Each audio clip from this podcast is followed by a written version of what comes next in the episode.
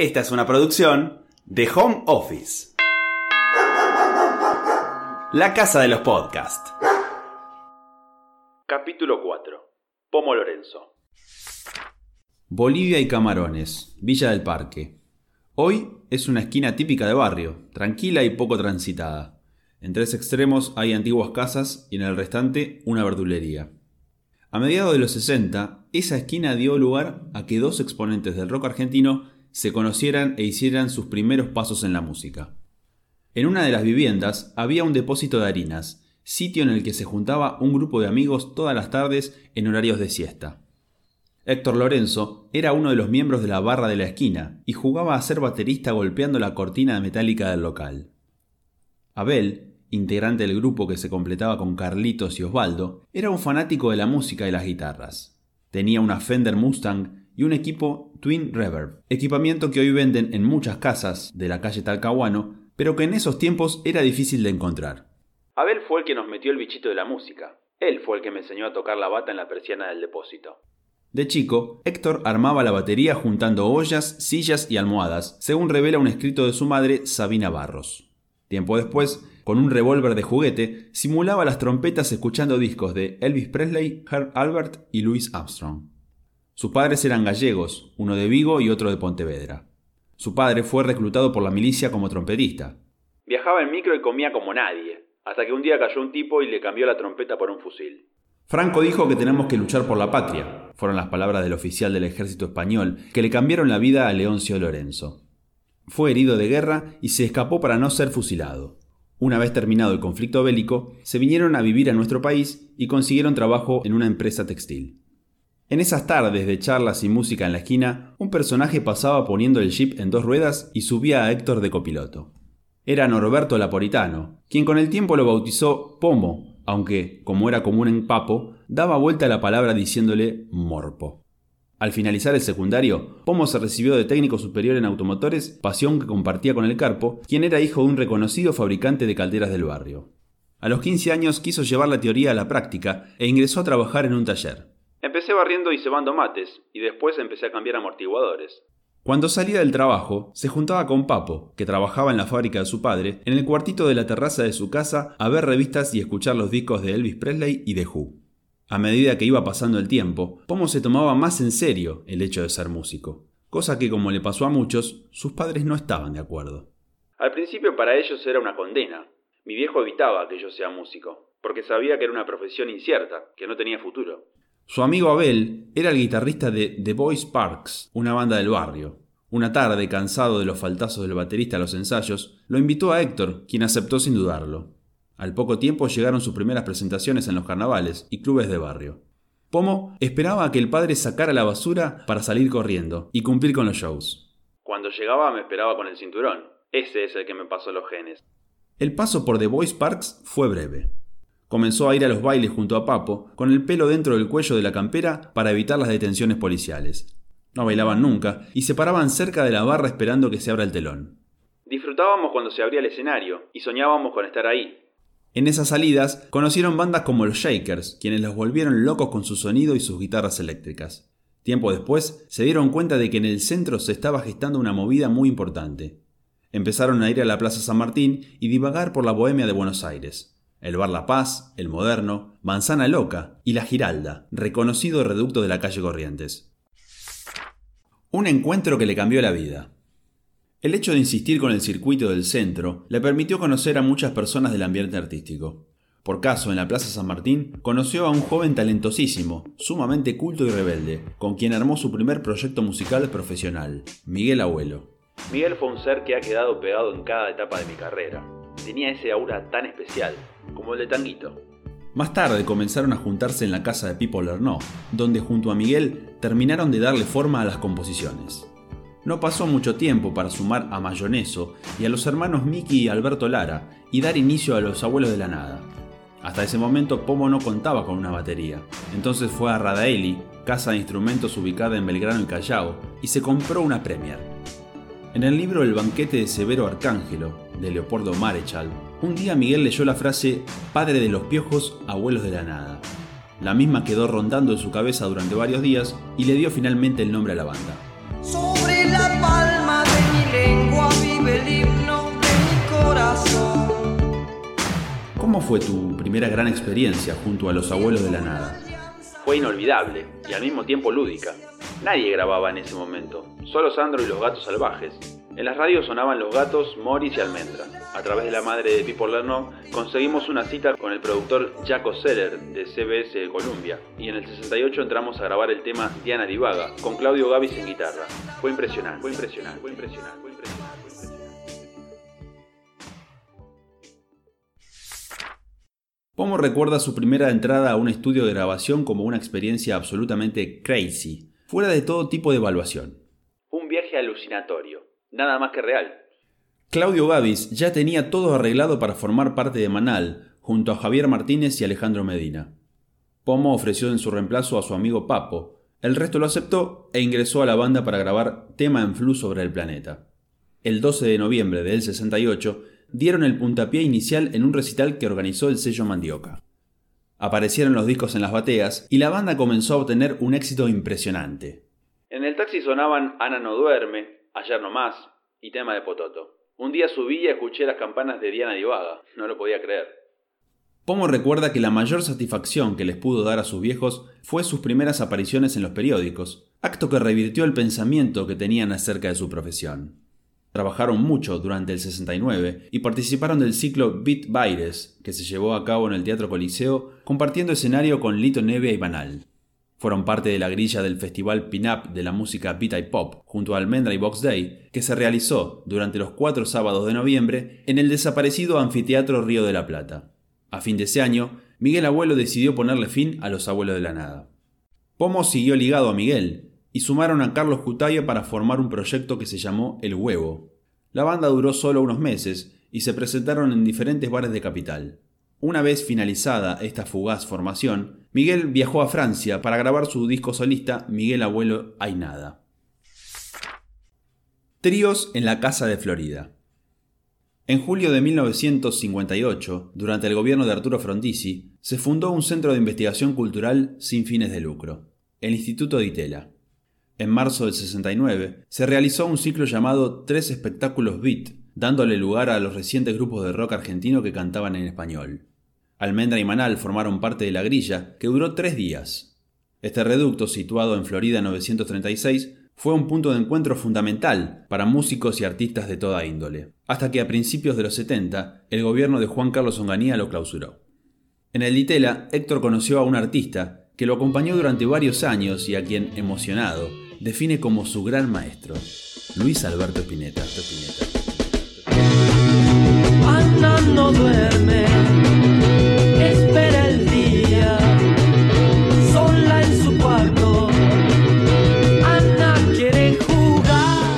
La cabeza con Ana no duerme y Tema de Pototo. Primero compartieron escenarios con sus respectivas bandas. Tiempo después, empezaron a tener mayor contacto durante los festivales Pin-Up. Luis Alberto había alquilado una casa en el barrio de Florida, a pocas cuadras de la avenida General Paz. La puerta de calle estaba abierta y entraban y salían artistas todo el tiempo. En el living había un equipo de audio en el que sonaban diferentes tríos, como Cream o The Jimi Hendrix Experience, o bandas como Led Zeppelin y Black Sabbath. Influenciado por estos grupos, Luis invitó a Pomo y ambos se convirtieron en la base de tres tríos. Uno junto a Edelmiro Molinari, que se llamó Tórax, otro en compañía de David Lebón y un tercero con Papo. En todos, Spinetta tocaba el bajo y cantaba. Almendra se había disuelto, pero Spinetta por contrato le debía un tercer disco al sello. Fue así como de esos ensayos nació Spinetalandia y sus amigos. El álbum fue grabado en 30 horas y contó con la participación de Papo en Castillo de Piedra y Era de Tontos, y de Pomo, con quien compuso Descalza Camina. ¿Cómo nació Descalza Camina? Se me ocurrieron dos acordes, lo único que podía tocar con la guitarra. Luis lo registró con su nombre y el mío, por la generosidad que lo caracterizaba. Quien pasó por al lado de Spinetta puede dar cuenta de su legado. Él decía, tu música es la tuya, no la que escuchas. Eso es parte de mi disco primario. En el 70 el rock sufrió dos grandes pérdidas difíciles de superar e imposibles de reemplazar. El 18 de septiembre falleció en Londres Jimi Hendrix.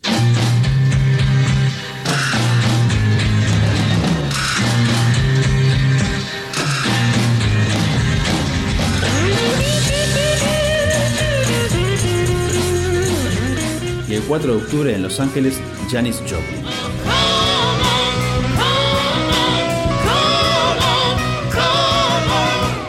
Diciembre, Paul McCartney anunció la separación de los Beatles, luego de lanzar Let It Be, que junto al documental de Woodstock 69 fueron las películas de música más destacadas.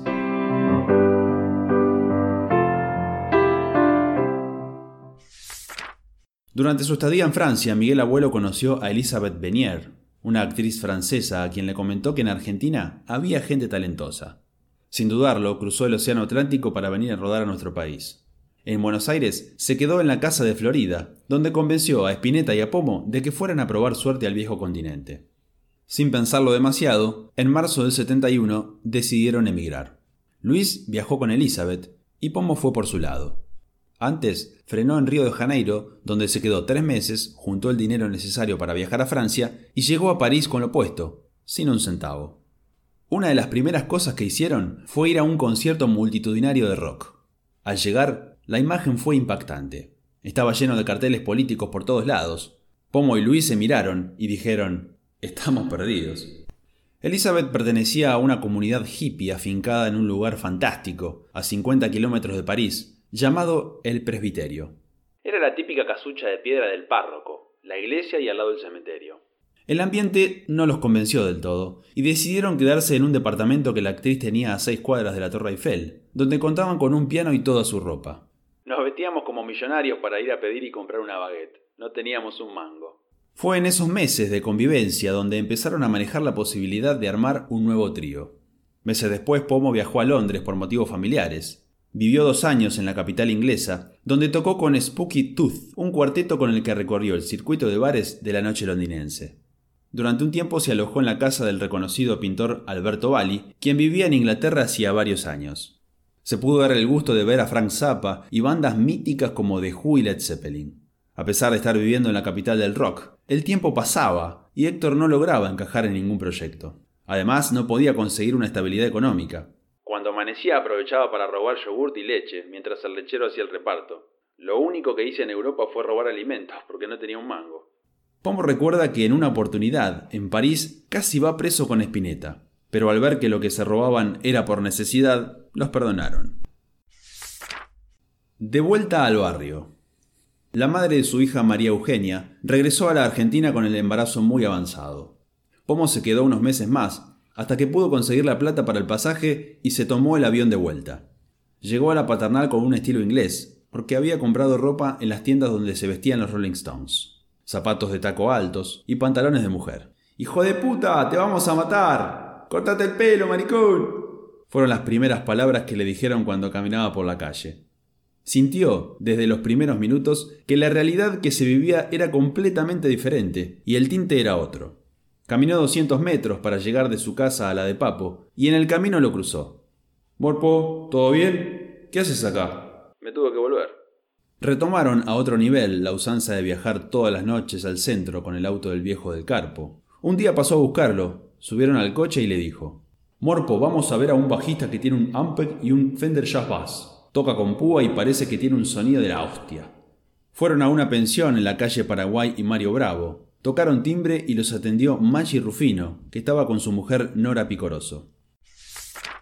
Después de haber grabado dos discos con dos formaciones diferentes, Papo armó su nueva banda para editar lo que quizás fue el disco más exitoso de Papos Blues, volumen 3.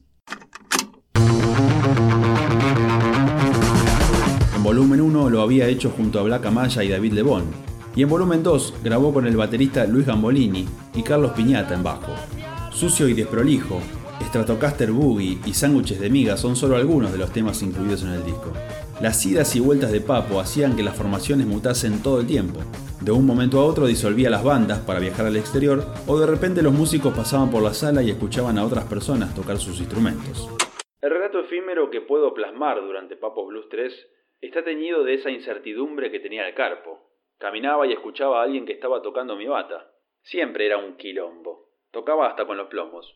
¿Cómo fue el proceso de grabación de volumen 3? Lo hicimos en un fin de semana. Se dio algo que más tarde mamé con Luis Alberto, que es el hecho de primero tocar durante un tiempo el disco en vivo, probarlo y una vez que está afilado, ahí sí pasar al estudio y grabarlo. Eso es fundamental. Fuimos al estudio Ion, que está ubicado ahí en el barrio de Once, y grabamos con separadores, todos juntos, como si estuviésemos tocando en vivo. A principios del 73, dos bandas históricas internacionales daban sus primeros pasos. Los hermanos escoceses Malcolm y Angus Young formaban ACDC.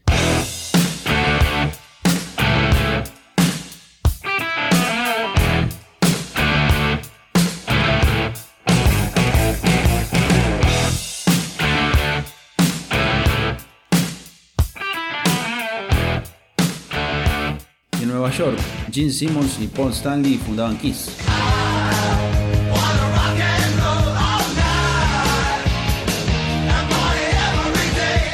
Por otro lado, la banda legendaria The Doors se disolvía tras no poder superar la muerte de su líder, Jim Morrison, dos años atrás. A nivel local, Aquelarre lanzó su segundo álbum, Candiles. Color Humano publicó su volumen 2, Alma Vida su volumen 3 y Lito Nevia, Muerte en la Catedral.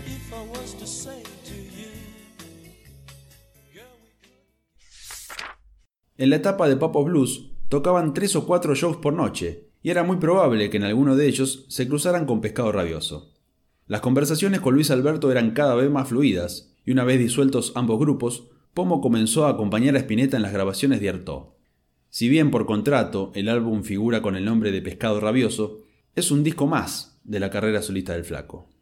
Durante su estadía en Francia ya habían empezado a manejar la posibilidad de armar un trío, pero cuando Pomo regresó de Europa, Spinetta ya estaba embarcado con Pescado Rabioso.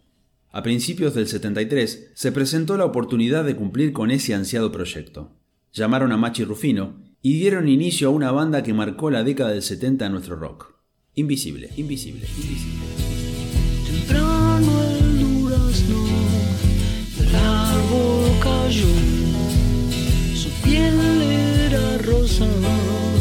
Dorado del sol, y al verse en la suerte de todo a la orilla de un río, su pelo y su llegada. Pomo sostiene que en el primer disco homónimo de la banda, Spinetta buscaba crecer como guitarrista. Recuerda que a Luis le gustaba mucho la base de Papos Blues y que debido a eso empezó a experimentar ese formato de riff, voz y solo. Por otro lado, descartó la posibilidad de que su alejamiento de Papos Blues haya sido por la convocatoria de Spinetta, ya que tuvo un impasse de seis meses entre una banda y otra. Una vez formado el trío, alquilaron una casa en General Rodríguez para producir su primer trabajo de estudio. La idea era amasar en solitario. Alquilaron un camión para llevar los equipos e instrumentos y ellos fueron en el fitito de Luis. En un costado del quincho había un horno de barro con una tapa de hierro hecha en Londres. Ahí hacía pizzas. Estábamos en inviernos cagados de frío y en un momento se acabó la leña. En un costado me acuerdo que había una pila de cajones con botellas de gaseosas. La dejé en el pasto y quemé los cajones. Estuvimos ahí más de un mes. Spinetta tenía una lista interminable de nombres, pero no se decidía por ninguno. Una mañana, Héctor iba caminando y se topó con un poste que tenía un afiche del Principito, y leyó una frase que decía, Lo esencial es invisible a los ojos. Eso es la música, pensé. Le dije a Luis, ¿te gusta Invisible? Entonces él ahí agarró la lista de nombres y la tiró. Listo. Me dijo, y quedó invisible. También le daban mucha importancia a lo visible, con la puesta en escena que planteaban cada vez que tocaban en vivo. Sí, es verdad. Tratábamos de recrear un poco las imágenes que aparecían en nuestras canciones, como la zafata del tren fantasma o la llave del mandala. Hasta a Elmo lo construimos nosotros con Telgopor. Sin darnos cuenta hicimos dos orejas derechas. Entonces una le queda bien y la otra para abajo. Esa fue un poco la inquietud de recrear. Eran las primeras expresiones de grupos que aportaban a la escenografía. Se dio un poco de la mano del pelado Hidalgo, que se encargaba de la imagen de la banda antes que apareciera Eduardo Martín. Mientras tocábamos pasaban diferentes películas como El perro andaluz, El gabinete del doctor Caligari o Metrópolis. La banda se presentó por primera vez en el Teatro Astral en noviembre del 73. Meses más tarde lanzaron su primer álbum, Invisible, inspirado en el artista holandés Maurits Cornelis Escher. Spinetta decidió plasmar en la portada del álbum una de sus obras, Puddle. El long play grabado en estudios Fonalex fue lanzado como un álbum doble que incluía el simple La llave del mandala. Un año más tarde grabaron Durazno Sangrando, para muchos el mejor disco del trío. Spinetta comenzaba a transitar con mayor énfasis el camino del jazz rock, que culminaría en Spinetta Jade. La nueva placa fue un disco conceptual, inspirado en el libro El secreto de la flor de oro, obra taoísta china sobre la meditación, y con letras basadas en el surrealismo francés. En Rosario, un funcionario municipal exigió retirar los afiches porque, según su interpretación, la portada del álbum simulaba una vagina que chorreaba. Nunca entendieron que la letra hablaba de un corazón sangrando. Por otro lado, los medios llamaban al disco Durazno Sangrante, cosa que a Luis Alberto no le gustaba para nada, y lo ponía de muy mal humor. Para la banda el disco significó un salto muy importante, ya que pasaron del sello discográfico Talent a la multinacional CBS. En cuanto a lo musical, se notó un gran progreso. Invisible se fue afianzando en la evolución. Disco a disco fue escalando hasta llegar al cenit, y de repente borrón y cuenta nueva. Encadenado del ánima, que es el primer tema del disco, es una función de un escrito tuyo con una poesía de Santiago Spinetta, el padre de Luis. Sí, desde mis experiencias alucinógenas escribí esa letra, y Nora Picoroso, la mujer de Machi, le dijo a Luis, mirá qué bueno que está esto. Spinetta lo leyó y decidió hacerle la música. Armó una obra conceptual y se dio cuenta de que una parte de la canción hablaba de lo mismo que una poesía escrita por su viejo, y entonces la insertó. Meses más tarde de haber lanzado Durano Sangrando, la dictadura de Jorge Rafael Videla sacudió al país. Pomo afirma que el rock ya estaba instalado como trabajo. Si bien hubo artistas que tuvieron que exiliarse como el caso de León Gieco o Miguel Cantilo, las letras de Luis Alberto no eran censuradas y ellos no eran perseguidos. No importaba lo que pasaba arriba del escenario. Era un encuentro de la juventud que llegaba hasta ahí sin importarles lo que pudiera pasar. Los que más lo sufrían eran los que venían a vernos. Era el primer ataque intelectual, la puerta de entrada al Falcon Verde para que no volvieras nunca más. En 1976, Invisible lanzó su tercer y último disco, El Jardín de los Presentes. Ahí va el capitán Beto por el espacio. Tomás Gubich, guitarrista proveniente del jazz, que venía de tocar con Rodolfo Mederos, ingresó a la banda para la grabación y las presentaciones del álbum. Gubich representó para Invisible lo que Lito de Pummer para Spinetta Jade.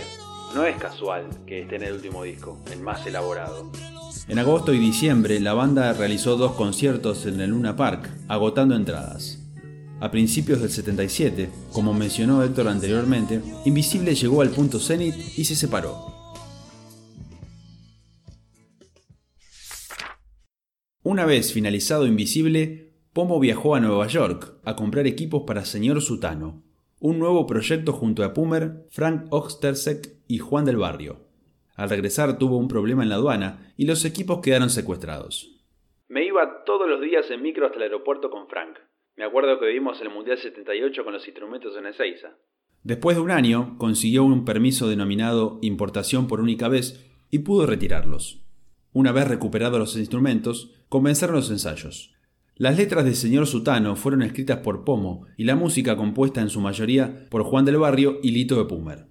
Era una banda polirrítmica, con un amplio repertorio de temas instrumentales y algunas canciones cantadas por el bajista Ostersek.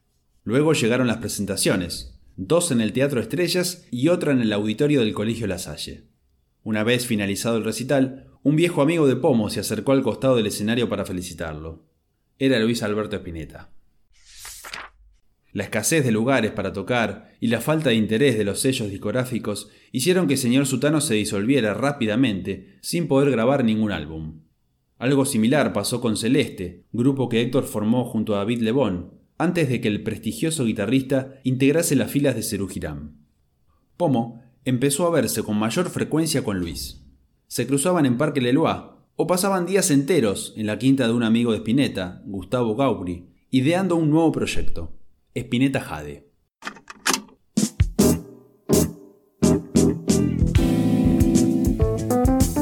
El ex Almendra venía de grabar A 18 Minutos del Sol y Only Love Can Sustain, su único disco grabado en inglés.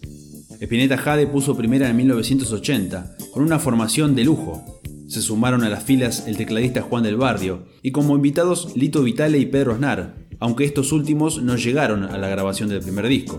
Meses más tarde ingresaron Beto Satrani en bajo y Diego Rapoport en teclados. Con Luis siempre respetamos que al bajista lo elegía yo y al tecladista él. En septiembre el quinteto ingresó a los estudios para grabar Alma de Diamante, álbum que vio la luz en octubre. En esta etapa Luis Alberto pudo desarrollar el jazz rock que venía insinuando en el último tiempo de Invisible. Los integrantes iban mutando año tras año, pero la búsqueda del sonido y las composiciones seguían un mismo camino. Para Los niños que escriben en el cielo, segundo álbum de la banda, Leo Sujatovich reemplazó en el teclado a Del Barrio y Fran Oxtersek ingresó en lugar de Satrani.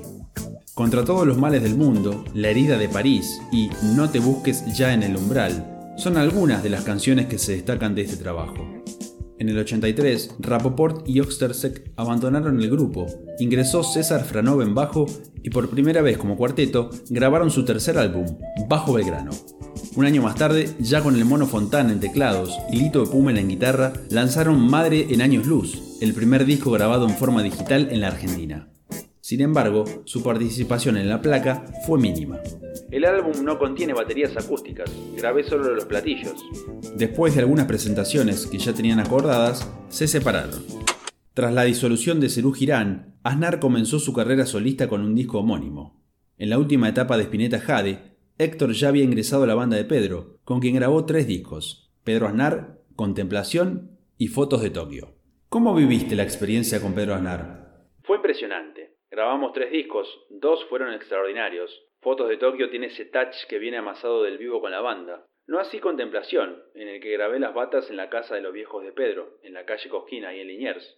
Este último es prácticamente un disco digital, donde pongo los Charleston y los platos para humanizar a la máquina. En el 86, luego de la experiencia con Aznar, Pomo vendió todas sus cosas y decidió irse a España. La situación económica del país lo había cansado, y sentía que a nivel musical ya había tocado con todos. Llegó con unos ahorros que le alcanzaron para vivir un año. Grabó para Olé Olé, banda pop de la reconocida cantante española Marta Sánchez. Trabajó también como productor para Billy Bong y fue responsable del casting de la banda estable de un programa central de la televisión española. Vivió 14 años en Europa, pero de a poco comenzó a extrañar la argentinidad. Me faltaba lo mío, la verdad que nunca pude adaptarme. Desde el 98 hasta principios del 2000 estuvo con un pie en la Argentina y con otro en el viejo continente, hasta que recuperó un set de batería de una baulera y se ancló definitivamente en Buenos Aires. Volví, afortunadamente, repatriado por el maestrísimo y respetadísimo Fito Páez. Con el Rosarino tuvo una experiencia extraordinaria. Realizó la gira de Circo Beat y grabó Euforia. También se dio el lujo de integrar la banda de Andrés Calamaro para la gira de Alta Suciedad. Tiempo después empezó a dar clases y clínicas diseñadas por José Luis Sánchez, encargado de un local de instrumentos musicales que tenía en Pomo uno de sus principales clientes. Formó su banda, El Don, con la que grabó Primario en 2010 y Binario en 2013. Binario es mi disco con mayor contenido, porque tiene más letras. Reúne un poco la trilogía que se va a cerrar con el histórico, mi próximo álbum en el que voy a versionar temas de los compositores que me enseñaron. Además, en 2011 grabó un disco con Asteroid Dirty Noise, un proyecto experimental de música chill out, junto a César Franov. Hoy sigue dando clases en el mismo cuartito donde pegaba fotos con Papo antes de empezar a tocar. Me gusta mucho enseñar. Le brindo a cada alumno el tiempo necesario, mientras tenga las ganas de aprender y el compromiso por progresar. Héctor no se va a olvidar nunca de aquella banda de la esquina. Cuenta que le gustaría verlo a Abel, aquel guitarrista que le metió el bichito por la música y que le enseñó a tocar la batería en la persiana de la fábrica. Tampoco se va a olvidar nunca de aquella esquina en la que un loco que ponía el jeep en dos ruedas lo bautizó Pomo. Ven a mí con tu dulce luz, alma de diamante. Esta fue una producción de Home Office. Encontranos en Instagram como Home Office Podcast. Después